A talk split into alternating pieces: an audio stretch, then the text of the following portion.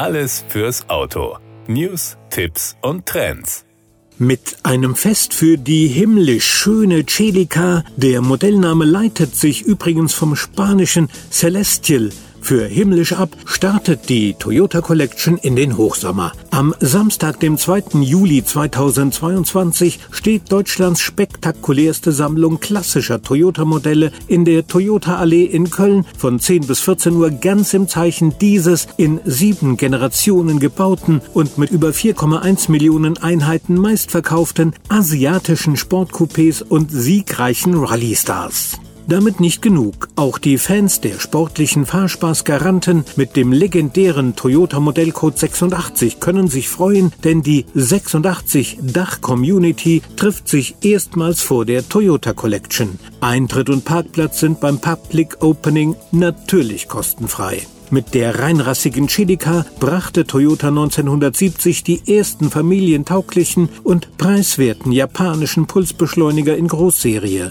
Und gut ein Jahr später zählten die formvollendeten Coupés auch zum Startaufgebot von Toyota in Deutschland. Von Beginn an begeisterte die Celica auch mit aufwendiger Fahrwerkstechnik. Anfangs im klassischen Sportwagen-Layout mit Hinterradantrieb, mit dem die Celica 1600 GT schon 1972 1990 ihren ersten großen Rallye-Sieg erzielte. Es war der Beginn einer sensationellen Erfolgsserie auf dem Höhepunkt mit Allradantrieb.